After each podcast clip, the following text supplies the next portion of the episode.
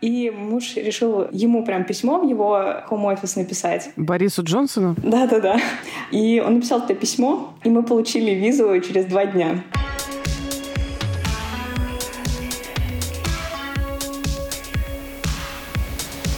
Всем привет, это Кира Кузьменко, и это подкаст «Собес», в котором мы рассказываем людям, желающим найти работу за рубежом, как же это сделать и как, собственно, обойти разные преграды на этом пути.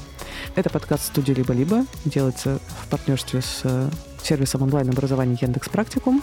В середине вас ждет небольшая партнерская рубрика, а сегодня мы будем разговаривать про историю дата-аналитика Ольгу, у которой есть задача найти работу в Великобритании.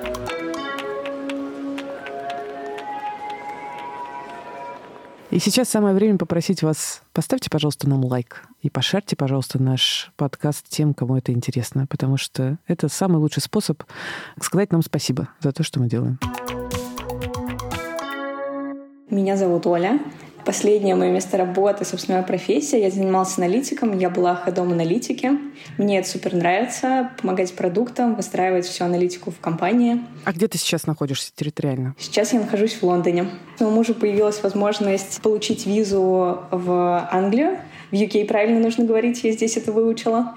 И мы подумали, это было еще в конце прошлого года, мы подумали, что о, прикольная возможность, можно будет поехать, посмотреть. У нас в целом не было никаких планов, что точно мы едем, что мы точно здесь будем работать и вообще жить. И ну, мы решили, что просто можно начать этим заниматься, получили первый опруф, решили, что там когда-нибудь потом, может быть, там в апреле, в мае подадим документы, и, может быть, еще там в течение года приедем в UK. Что это за виза такая? Я уверена, что часть наших слушателей просто не слышали про нее ничего. А что за виза? Да, это очень клевая возможность. Виза называется Global Talent Visa.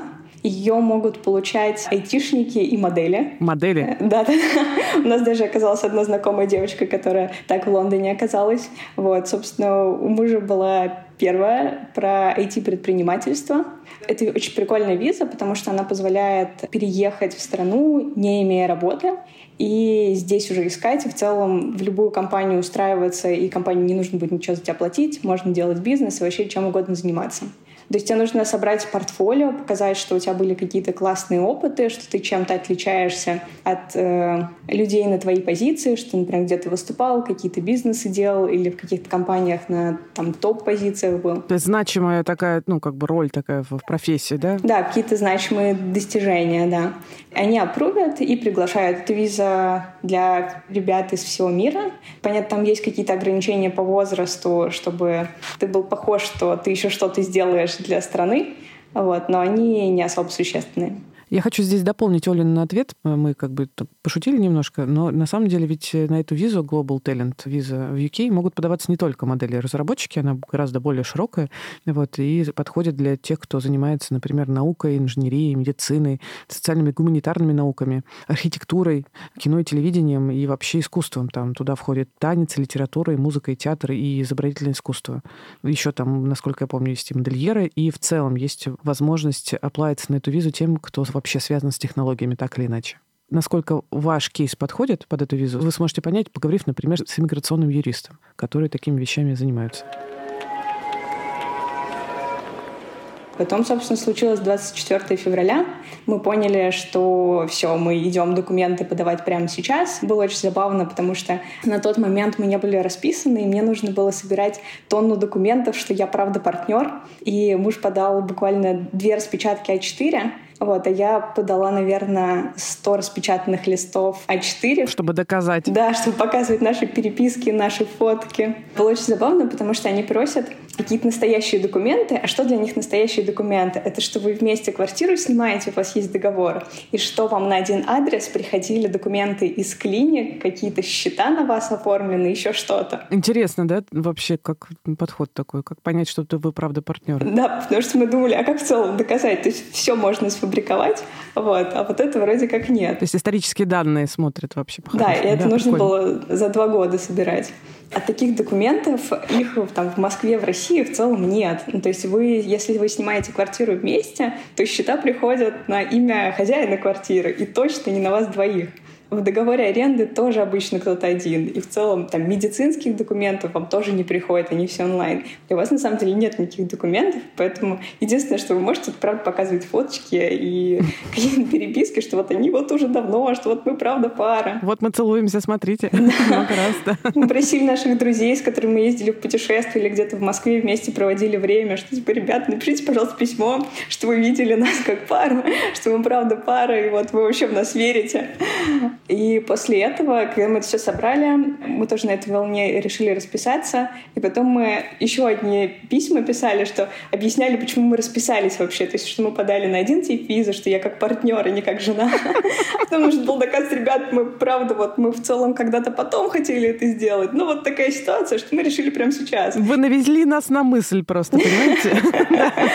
Да. И, в общем, я пришла с такой тонной бумаг. Вот, мы подали документы.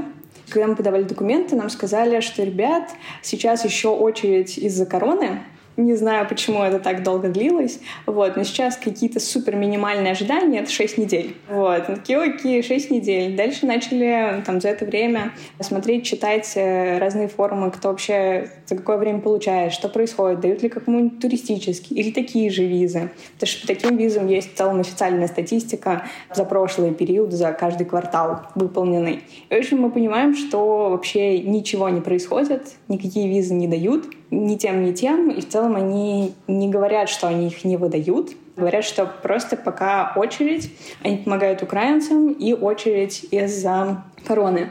И поэтому пока ждите увеличили сроки до 8 недель или даже до 10. И, в общем, там все это продолжается, мы не получаем никаких ответов.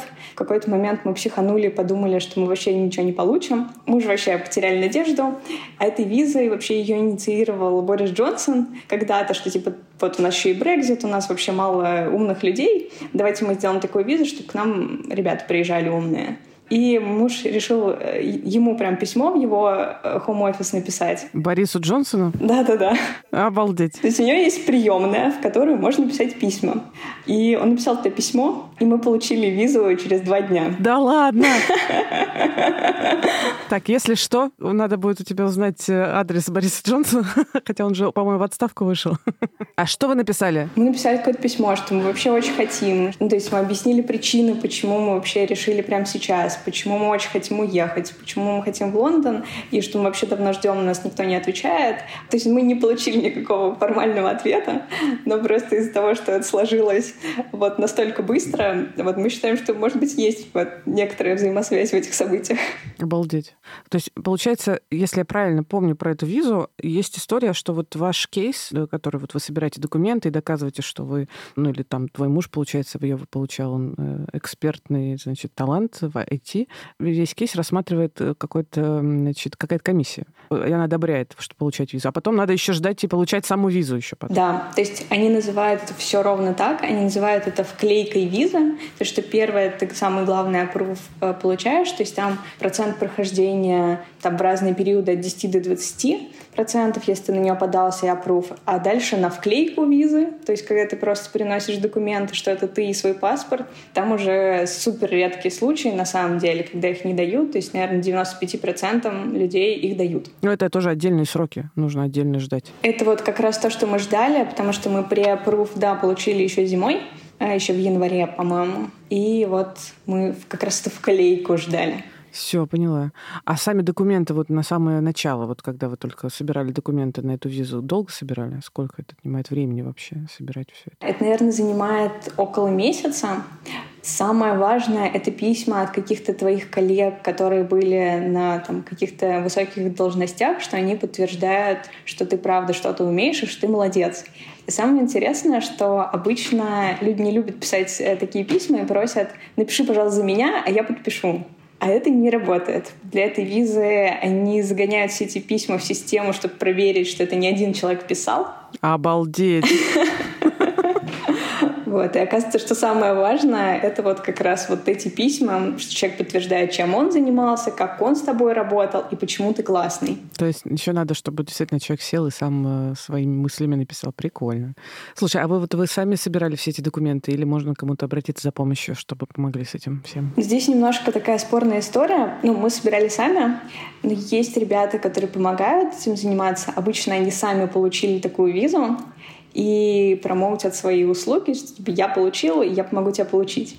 Но здесь немножко эта услуга похожа, как когда берут деньги за поступление в универ, типа, что если ты поступишь, ты мне заплатишь, а если не поступишь, ну, забирай свои деньги обратно. То есть в этом нет гарантии. Ну... 50 на 50, да. Да, да, да.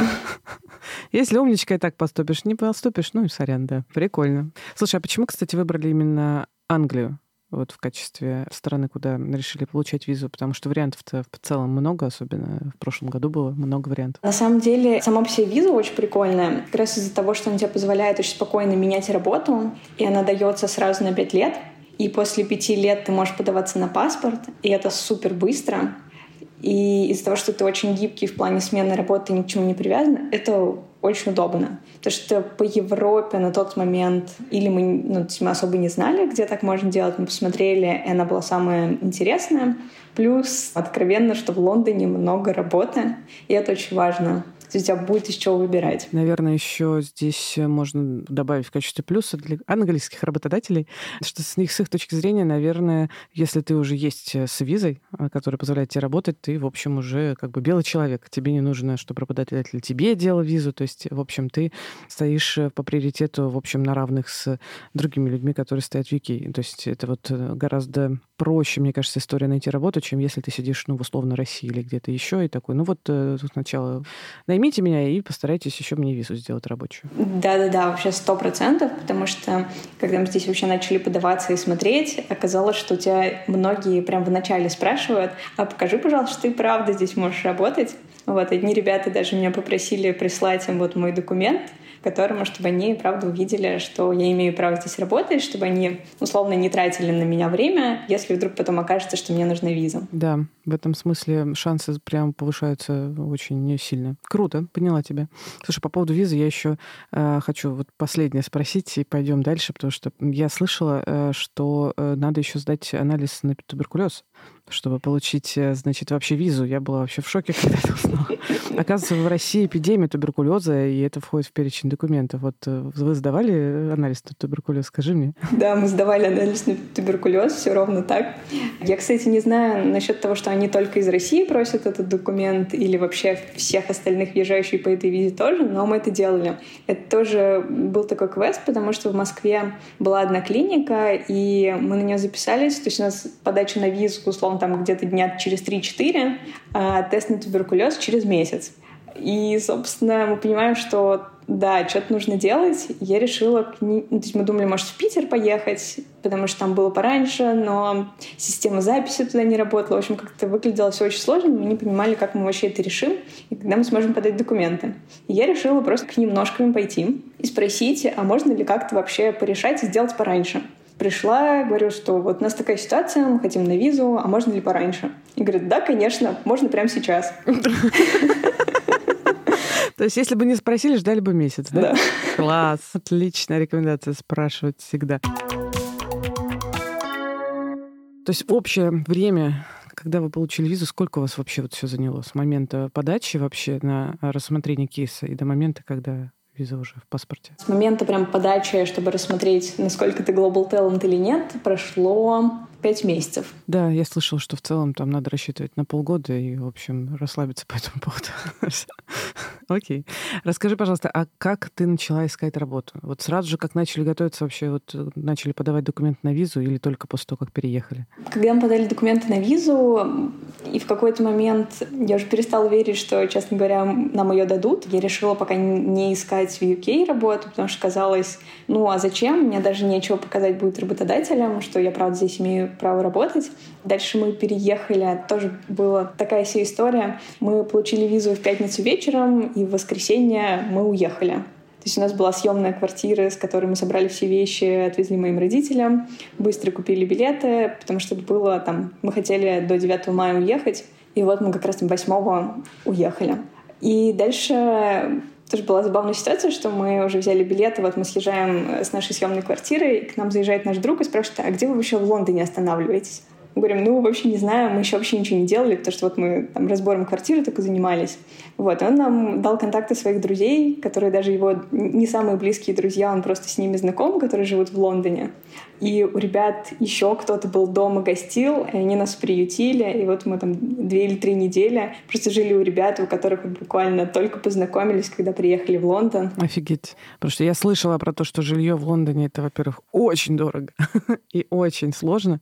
Как ты сейчас это подтверждаешь, не подтверждаешь, что скажешь? Это сто процентов так. То есть мы уезжали с деньгами, сколько мы легально могли увезти в кармане наличными.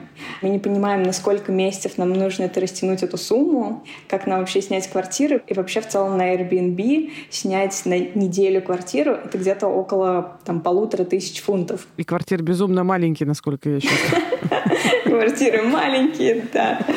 В общем, и поэтому понятно, что нам, нас очень выручили ребята, пока мы у них пожили. Мы за это время нам повезло снять квартиру. Это, правда, там большая удача, что вот мы за три недели смогли снять квартиру и туда въехать. Но это тоже был такой квест, потому что тебе нужно много разных подтверждений. Ну, во-первых, чтобы как-то снять квартиру и что-то делать, тебе нужно получить документ, э, который называется BRP. Это что-то типа временного вида на жительство, как ВНЖ. А этот документ мы приехали в Лондон, первый день туда приехали, говорим, ну, отдавайте нам наши BRP. Они такие, ну, они еще не пришли, ребят. Они придут, скорее всего, где-то недели через две. А это документ, с которым ты делаешь вообще все в UK, и без ничего ты никто здесь. Делает тебя человеком этот документ. Да. Вообще, да. Карточки оформить э, мы не могли. То есть мы пытались с какими-то такими старыми нормальными банками, но, к счастью, Лондон тоже финтех-столица. Здесь есть всякие молодые модные банки, которые тебе по твоей визе и по паспорту могут сделать э, карточки. Это нам тоже очень повезло, что мы хотя бы... Так, у нас появились первые карточки. Здорово. А дальше вот через две недели мы забрали наш BRP. Класс, у нас появились документы, карточки. Мы вообще теперь кто-то. А чтобы тебе вообще начали приходить какие-то документы официальные, тебе тоже нужны место жительства. Чтобы у тебя было место жительства, тебе нужна карточка и BRP. Это, в общем, такой немножко... Замкнутый круг. Угу. Да. Угу. Мы еще на тот момент за это время, поскольку мы только получили BRP, вот карточки только нам пришли, мы еще не перевели себе никаких денег э, с каких-то счетов. Вот, поэтому у нас есть там сколько-то наличных, но в целом здесь э, наличные — это не деньги. Потому что ты за наличные не можешь делать ничего. В магазины ты можешь ходить, и то даже не во все. Ну, по многие. Большие покупки ты не можешь делать за квартиру, ты точно не можешь платить. За какие-то услуги ЖКХ ты не можешь платить. А положить на карточку ты можешь тысячу в год. В год? В год. Господи, это понятно. Такая антиобналая система. Понятно. Сколько вы в итоге искали квартиру? Ну вот, наверное, три недели мы все подряд искали. Просто мы, да, не сразу говорили, что у нас пока нет документов. Но три недели, да, мы искали. Работу параллельно искать, наверное, вряд ли получалось, да? Вообще нет, потому что мы и были еще... Не, то есть у нас не было места, откуда звонить, э, откуда писать. Вот, поэтому это время мы вообще не занимались. И, собственно, когда мы въехали в квартиру, с этого момента я начала искать работу. Это было три месяца ровно назад. Окей, так. Расскажи, пожалуйста, с чем столкнулась? И вообще есть ли какая-то разница между с чем ты привыкла сталкиваться в поиске работы в России, с тем, что ты видишь в поиске работы в Великобритании? Сначала, конечно, огромнейший барьер, как я буду вообще разговаривать с этими людьми. Потому что, ну, то есть мой уровень владения английским — это там, я читаю что-то профессиональную литературу и смотрю какие-то лекции, но разговаривала я где-нибудь в путешествиях на какие-то простые темы. Ну, то есть там рабочего разговорного языка у меня его супер мало. И поэтому вообще начать эту историю, чтобы кому-то написать, начать разговаривать, прям был барьер. Вот, и там какие-то первые шаги мне давались очень сложно, ну, то есть даже переписать просто свое резюме на английском. Но там в какой-то момент я себя заставила, и мне посоветовали сайт, в котором есть такой агрегатор тех позиций разных. А что за сайт? Он называется otto.com, угу. Э, в котором продукты, аналитики, там чуть меньше разработки, ну вот и дата-сайентисты И я начала прям откликаться подряд на супер много вакансий, чтобы вообще получить какой-то источник HR, с которыми я буду общаться, и компании, чтобы вот переступить какой-то первый барьер, чтобы понять, что разговаривать на самом деле не так страшно. Ну, оказалось, конечно, что страшно. У меня было, да, таких пару неловких ситуаций, что первый HR, который мне позвонил, с которым мы договорились созвониться... А они тоже звонят, да? То есть сразу сходу или как? Да, это было, что мы договорились созвониться по телефону, я еще не знала, как все будет устроено. И вот HR мне позвонила по телефону, мы с ней поговорили, было немного тяжело, но то есть все, что на профессиональные темы норм, а все, что около, было чуть тяжело. Но нормально, но я поняла, что по телефону все равно сложнее, потому что я не вижу эмоций, я не вижу, что человек пытается сказать, я не понимаю, когда вопрос. Был более-менее. Но все равно тяжеловато. Дальше следующий звонок уже был в Zoom или в Google Meets.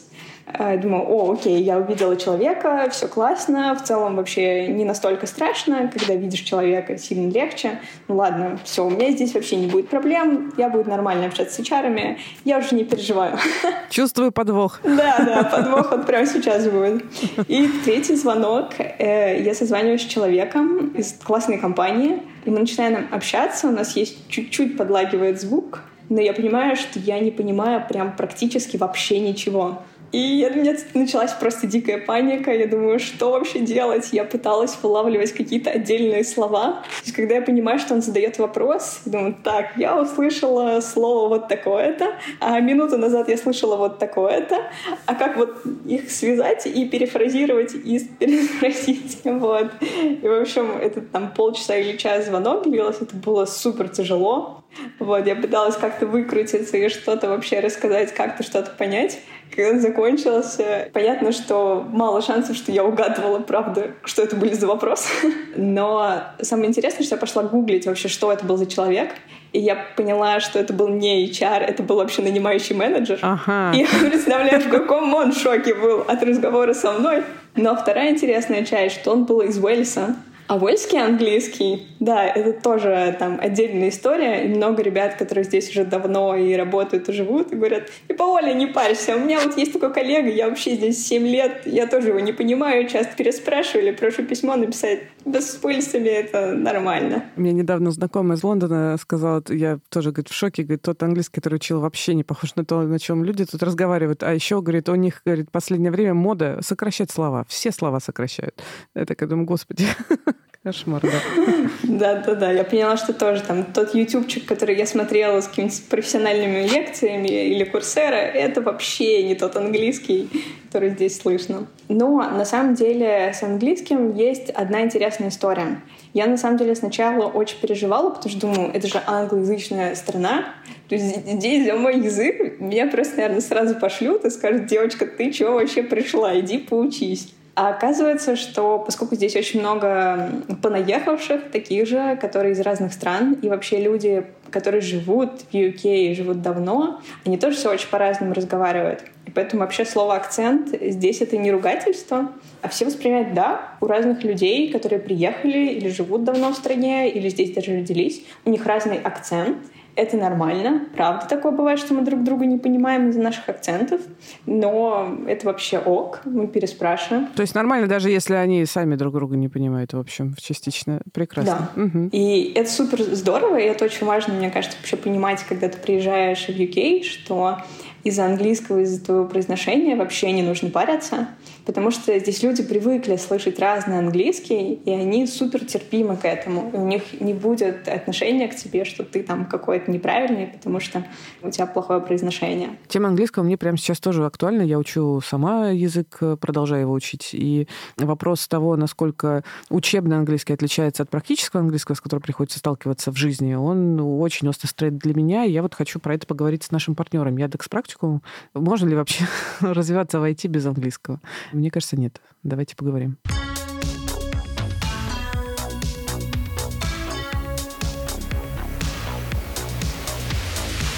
Маша, привет. Кира, привет. Слушай, мне хочется поговорить сегодня про тему английский. Насколько ты вообще считаешь, человеку в IT-индустрии нужно знание английского? Я могу считать на самом деле много разного всего. Я вообще отучилась на переводчика в университете, и это значит, что для меня английский очень значимое место в жизни занимает, и вообще, в принципе, изучение языков. Но если говорить о том, насколько важен английский именно в IT-сфере, нужно посмотреть на пример тех учеников, которые к нам приходят. Потому что в практикуме у нас тоже есть курсы по английскому, курсы отдельно для разработчиков и отдельно для аналитиков. И есть достаточно большой запрос от ребят абсолютно из разных компаний, и они его используют по ряду причин. Кому-то английский действительно важен в работе, потому что есть еще компании, которые работают с международными проектами и получают международные заказы. Есть люди, которые работают в международном окружении, то есть они встречаются и сталкиваются с коллегами из разных стран, с разными акцентами, но при этом лексика и формат общения у них остается единым.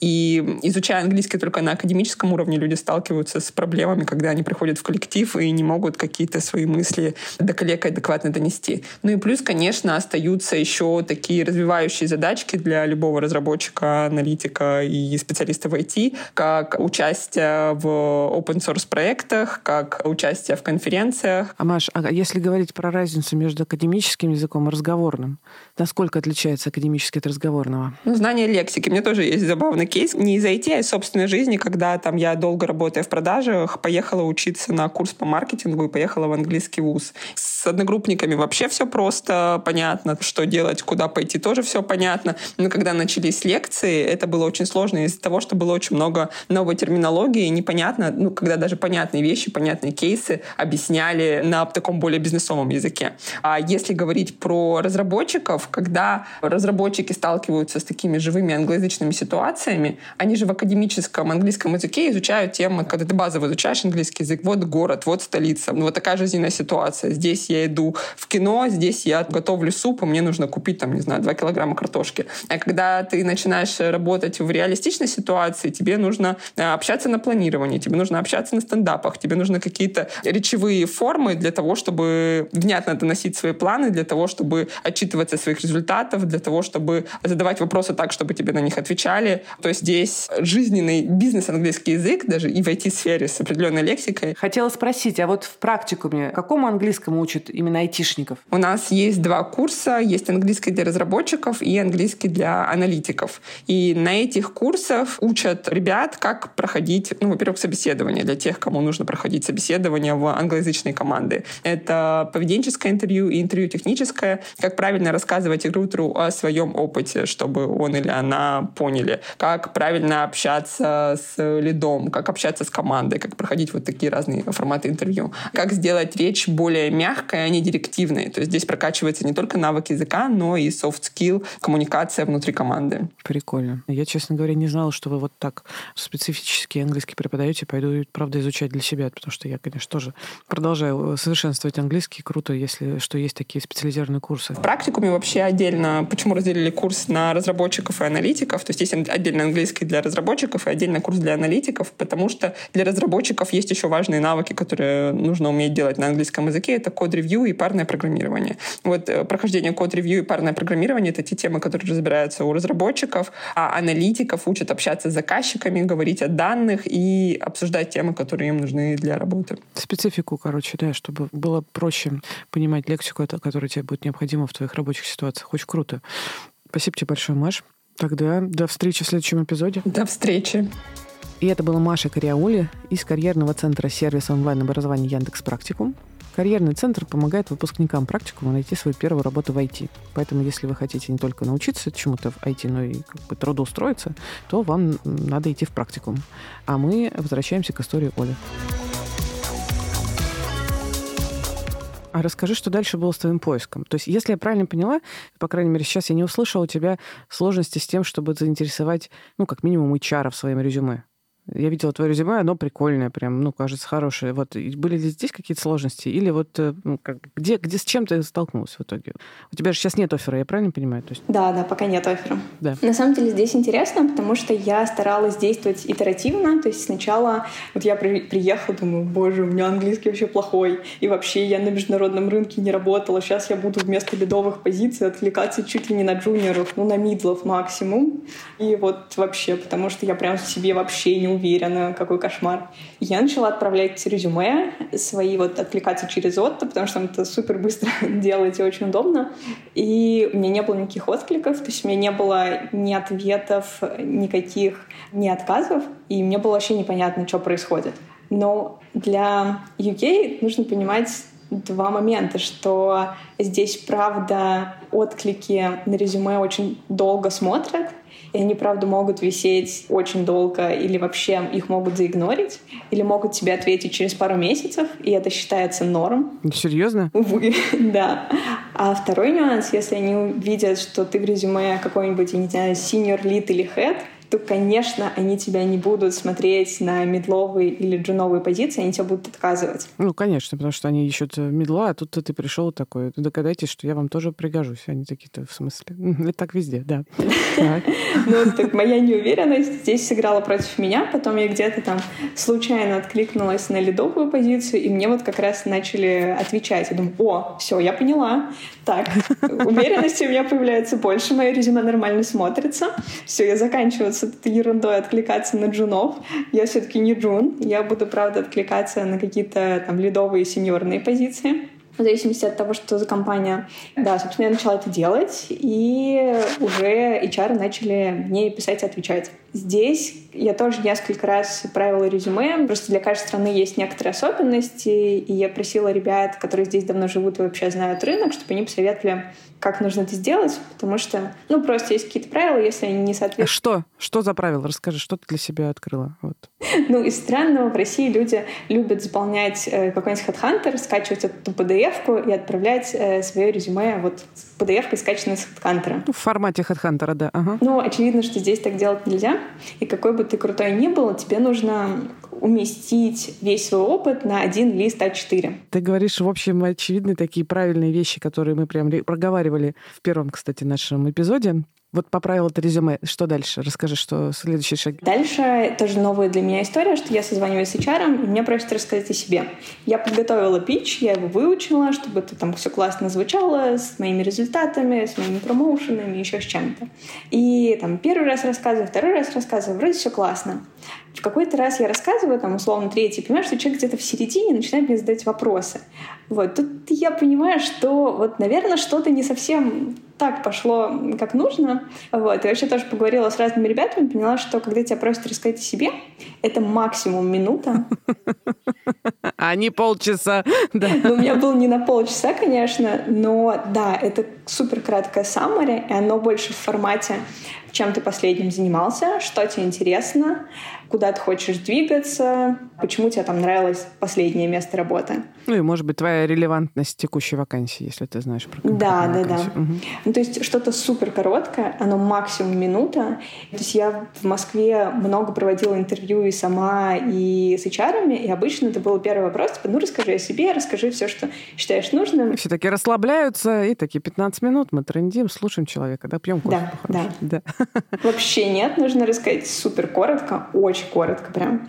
И часто для меня новый вопрос был, а что тебе вообще интересно, что ты ищешь? То есть на какую вакансию ты не откликался, тебе нужно рассказать э, просто про свои какие-то цели, про свои планы. Понятно, что это хитрый вопрос, и тебе это нужно смачить с той позиции, на которую ты откликаешься, но все равно тебя спрашивают, кто ты, какие твои интересы а не просто абстрактно. А есть какие-то такие шаблонные вопросы, вот, которые, там, может быть, не относятся конкретно к твоему опыту, но которые, вот, э, значит, может быть, часто спрашивают? Ну, я условно, типа, кем вы видите себя через пять лет и все такое. Мне, к счастью, ни разу не спрашивали, кем я вижу через пять лет. Вот как раз в разных контекстах спрашивают про вообще твои планы, что тебе интересно. Здесь еще такое понятие, как IC-роль, которое я не встречала. А что это такое? Э, individual contributor. Я просто такой формулировки не встречала. И здесь часто часто спрашивают, если вот ты был менеджером, ты оплаешься на какую-то сеньорную IC-роль, тебя спрашивают, а зачем, а какие у тебя планы, насколько тебе это правда интересно, и хочешь ли ты из нее перейти потом снова в какой-то менеджмент. Сейчас еще раз для наших слушателей давай поясним. IC роль — это individual contributor. Это человек, который не менеджер. То есть в нашем понимании такой сеньорная роль. Человек, который эксперт в своей профессии, но не идет в сторону развития себя как менеджер, не берет э, ответственность за других людей и развивается как эксперт. Насколько это корректно с твоей точки зрения? Да, сто процентов так. Так, а, и в итоге ты как себя позиционируешь? Как индивидуал контрибьютор или как э, менеджер? Это хитрый вопрос, потому что на разных э, собеседованиях я говорю разное.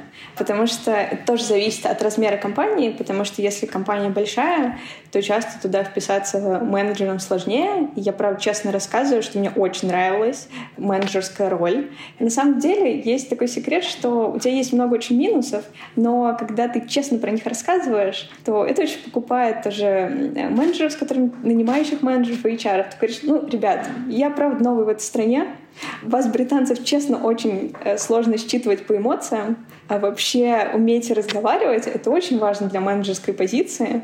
И я правда верю, что, наверное, сразу мне это будет сложно. Поэтому вот я хочу на IC-роль, и я буду вообще учиться понимать лучше вас, и после этого я захочу быть менеджером. Оль, это офигенно. Вот то, как ты это формулируешь, это очень круто. Это в смысле прям так и надо всегда. Ну, то есть, как, ну, э, это же очень ценится, когда ты не пытаешься строить из себя того, чего ты как бы не, пока не... А откровенно можешь про это говорить. Кайф. Дальше тоже интересный такой моя ловушка, в которую я попала. Я тоже еще один момент, из-за которого я переживала, думаю, так, это вообще большой город, здесь такой международный рынок, мне нужно подтянуть свои хард-скиллы, пойду сейчас Python поработаю, вспомню, что там в SQL было, и, в общем, пойду это ботать. Э, я заботала, э, прям много чего вспомнила, много чего нового поделала, э, все классно. И когда я прихожу на интервью, я понимаю, что, ну да, тебя проверяют, где твои хард-скиллы, но их проверяют не на каком-то таком супер жестком уровне. То есть мне хватало бы того, что у меня было раньше. Ну, то есть тренироваться на лид-коде как э, разработчикам в Google не надо, да? Да. Ну, если ты разработчик, да, то надо, но если ты аналитик, точно. А как проверяют? Да, в каком формате проверяют твои вот именно харды, там, связанные с языком, например, э, с Python или с SQL? На самом деле, это, то есть есть несколько подходов. Самый частый, что у вас есть, что ты в онлайне решаешь какие-то задачки. Например, это про, про что может быть, да? Угу, да, сейчас расскажу. Вот одна из, которая мне очень понравилась, как это вообще было сделано. То есть они все в одной задачке смешали какие-то разные вещи. То есть мне показали, что смотри, вот у нас есть сайт, вот у нас есть такая фича, как автоматический помощник, который через чат ты можешь задать вопрос, получить ответ. И мы хотим сделать там вот такую-то фичу. Расскажи, как ты считаешь, нужно ну, или просто расскажи, как ты будешь считать эффективность вот этого текстового помощника. И ты с точки зрения продукта, с точки зрения аналитики рассказываешь свои идеи, как можно это считать, на что обращать внимание, как вообще следить за вот такой частью продукта. Дальше у тебя следующая задачка, где тебе нужно говорить, хорошо, у тебя поняли, здорово, теперь расскажи, как построить базу данных, которая будет хранить э, все вот эти данные, которые ты назвала. Ты рассказываешь, что, окей, я считаю, что здесь должно быть там три таблички. В первой табличке такая-то, в следующей такая-то, и вот они должны быть так связаны. И следующий шаг тебя просят э, как раз решить, например, на э, SQL какие-то задачки. Тебе нужно посчитать, сколько там такой-то пользователей ждал ответа от оператора. И тебе уже дают э, готовые таблички, которые они раньше собрали, и ты это делаешь. Или тут варианты два, как делать. Или ты шаришь свой экран, и показываешь, они тебе раньше дали доступ. Или второй вариант, что они тебе через Zoom дают э, возможность управления своим экраном, и ты просто видишь все, что у них происходит, и это супер удобно, и это очень прикольно. Это, наверное, один из таких форматов, которых я раньше не видела, потому что писать на белом листе, ну, это здорово, если ты в Google оплаешься, но в целом на аналитику зачем это вообще нужно? То есть часто это комбинация бизнесовой задачки и технической, чтобы понять две стороны как бы твоего мышления. Здесь есть, наверное, очень важный нюанс, который, по крайней мере, для меня они были новыми, что когда тебе дают какую-то задачку, вообще не нужно бросаться ее решать. О, так, расскажи. Да, самое важное — это количество вопросов, которые ты задаешь в начале. Чем больше ты задашь вопросов, тем больше у тебя сразу поставят плюсиков напротив твоей фамилии, и даже если ты хуже решишь потом какие-то задачки, но если ты задавал много вопросов, это сильно лучше. То есть тебе нужны вопросы, а какие мы задачи будем решать, а какие вообще цели у бизнеса, а что здесь вообще происходит, а раньше стояла у нас такая проблема или нет, а могу я пойти с вопросами там, про эту задачку кому-то из коллег. И если ты что-то не понимаешь в процессе, ты тоже задаешь вопросы. И это, наверное, самое ключевое. Дальше я общалась тоже с ребятами, кто разработчики в, этом, в Гугле, в Фейсбуке, и они рассказывали, что на их технических интервью ровно то же самое. И на что они смотрят, когда они интервьюируют людей. То есть, типа, код — это вторично. А чтобы человек не бросался все решать, ну, если он не джун, конечно, джунам прощается, но если ты не джун, это вообще самое важное, что ты должен сделать. Я сейчас, знаешь, что скажу? Скажу, что вообще, может, тебя, может, было бы вот и ментором брать, потому что ты реально очень круто агрегируешь информацию, а делаешь выводы и подаешь ее. Ну, невероятно интересно. Но я хочу спросить тебя, а ты видишь в чем-то сложность сейчас у тебя для в поиске работы? В чем она? Слушай, есть третья часть. То есть я рассказала там про все. Вот сейчас, на которой, то есть вот эти части я как раз училась и научилась приходить. Есть последняя часть. Это презентационная, когда у тебя есть какой-то assessment day, тебе дают какие-то продуктовые задачки, и тебе нужно сходу решить какие-то продуктовые кейсы, и тебе нужно сделать презентацию какой-то своей работы. Пару раз меня просили э, результаты показать какой-то из моей прошлого опыта. И у меня есть ощущение, что все в UK знают, как это делать, вот только я не знаю, как это делать. Я загуглила, как в целом есть рекомендации. Окей, ну то есть стандартная методология STAR, когда ты показываешь, что у тебя была за ситуация, что у тебя была за задача, какие ты действия предпринял, какие результаты ты получил. Но пока я всегда отваливалась на частях, когда у меня была последняя часть, мне нужно было что-то презентовать. И здесь э, иногда ты по лицам считываешь, что что-то идет не так.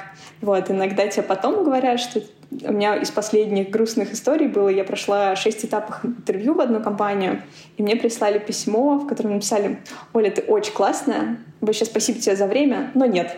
И все, вообще никакого фидбэка, просто, просто нет. И я запросила фидбэк, говорю, слушайте, ребят, типа, я вот с вами столько времени провела, мне очень интересно, потому что я не понимаю, что не так, и, пожалуйста, поделитесь со мной. Вот, они сказали какие-то общие фразы, что, ну, вот там, был кто-то лучше. Ну, окей, это жизненная ситуация, но она тебе вообще не помогает. И вот, собственно, это там этап, на котором я вот сейчас пока всегда проваливалась. Очень хорошо. В смысле, плохо, но очень хорошо, что я, возможно, смогу помочь э, с этим связанной историей. Значит, еще раз, значит, а, на финале тебя просят сделать презентацию либо твоего предыдущего какого-то значит, продукта или результата, да, либо дают какую-то задачку, которую нужно исследовать, да, и презентовать там стратегию или что-то еще, если я правильно поняла, да? И ты ни разу, ну, не прошла этот этап, а этот этап а тебя озвучивают как финальный уже, скажи, пожалуйста. Да, то есть у меня, наверное, были одни ребята, с которыми у меня, к сожалению, не сложилось, потому что это маленькая компания, и я с ними прошла этот этап. А, и вот там было состояние, что я думала, вот сейчас офер получу. Они мне написали письмо, что ну, сори, человек, который должен был уходить с этой позиции, он в итоге остается, и мы пока замораживаем найм, и нам понравилось, но сори нет. Но это были небольшие ребята, в чем там был секрет? Как раз, наверное, в том, что у меня были проблемы по ходу решения э, задачки, и я в какой-то момент думала, что я, я вообще забью, потому что я думаю, блин, что у меня вообще не получается. Я потратила столько времени, но я начала задавать очень много вопросов, и это их купило. Поэтому, наверное, на презентационную часть они чуть меньше обращали внимание. Вот. А с остальными, да, то есть это был всегда последний этап, на котором что-то нужно было презентовать, или просто кейс, или твой предыдущий опыт, и вот здесь пока не получалось. У меня есть вот последний кейс, то есть последние классные ребята, с которыми я, может быть, пройду этот этап. Я очень тебе это желаю. А я тогда параллельно возьму паузу, во-первых, посмотрю да, твою презентацию и прикину, кто тебе может быть полезен максимально с учетом твоей профессии, твоей роли, а, ну и задач, которые у тебя есть, а, чтобы как раз попробовать получить, может быть, фидбэк а, и порассуждать, посмотреть на эту тему более широко, может быть, со стороны нанимающего менеджера из э, Европы. Круто, спасибо тебе огромное. Да, Кир, спасибо тебе. Мне, честно говоря, очень понравилась история Оли тем, что Оля очень последовательно двигалась на своем пути. Она делала выводы из своих ошибок. Она очень быстро и гибко реагировала на какие-то изменения. И на самом деле продвинулась ну, максимально далеко. Ну, то есть она тот человек, который уже вот практически на, в преддверии оффера, можно сказать, находится. Поэтому весь наш разговор, я думала, а могу быть я вообще чем-то ей полезной или, или все и так в порядке. Вот. И только в конце поняла, что, ага, есть, кстати, история, где, кажется, мы можем найти для нее классного ментора, который даст ей нужный ракурс и усилить ее последний шаг. Но это будет не сейчас. Это будет в следующем эпизоде. А сейчас я вам напомню, что это подкаст студии «Либо-либо», и мы его сделали вместе с сервисом онлайн-образования Яндекс Практикум. И меня зовут Кира Кузьменко. Над эпизодом работали редактор Юлия Яковлева, продюсер Павел Боровков, звукорежиссер Нина Мамотина, а за джингл спасибо Диме Битборну. До встречи в следующий вторник.